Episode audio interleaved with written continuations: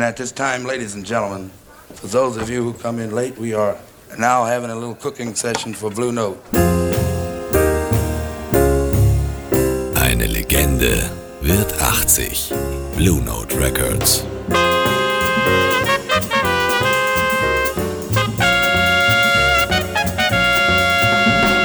Eine chronologische Labelgeschichte nur auf Radio Superfly.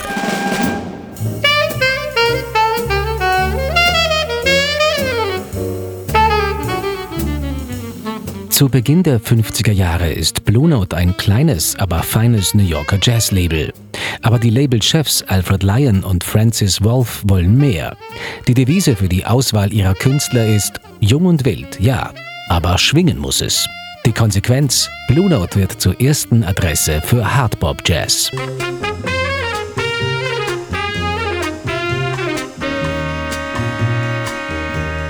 Der Pianist Horace Silver zum Beispiel kommt 1952 zu Blue Note und findet dort eine Heimat.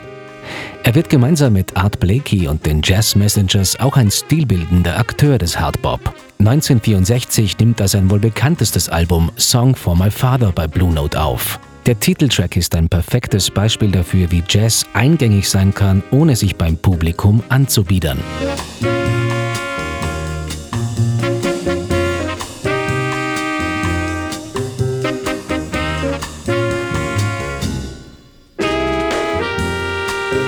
Auch das Album Monin von Art Blakey und den Jazz Messengers aus dem Jahr 1959 ist ein Meilenstein für Blue Note.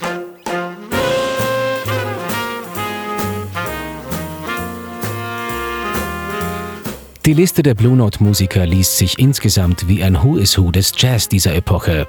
Hank Mobley, Lee Morgan, Kenny Dorham, Kenny Burrell, Grant Green oder Sonny Rollins sind bei Blue Note unter Vertrag. John Coltrane für sein Album Blue Train und Cannonball Adderley für Something Else machen jeweils einen einmaligen, aber bedeutsamen Ausflug zu Blue Note.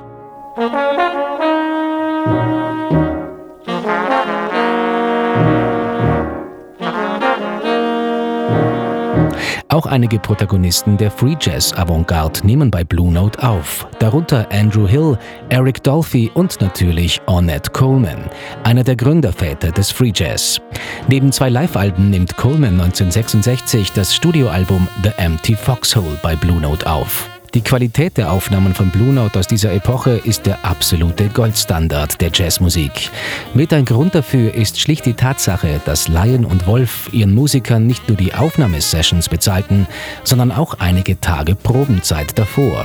Dass das die künstlerische Qualität der Aufnahmen auf ein bis dahin nicht gekanntes Niveau gehoben hat, sagt auch Bassist Ron Carter im Nachhinein über die Arbeit für Blue Note. There's so much pre-recording work done at the rehearsal. Then when you got to the studio, it's like you had played the last four nights in a gig at a nightclub. Ebenfalls einen wesentlichen Anteil am Mythos Blue Note hat aber auch der Sound der Alben.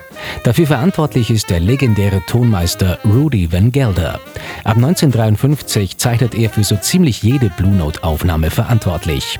Sein revolutionärer Sound erzeugt das vielfältigste und gleichzeitig klarste Klangbild, das es bis dahin gab.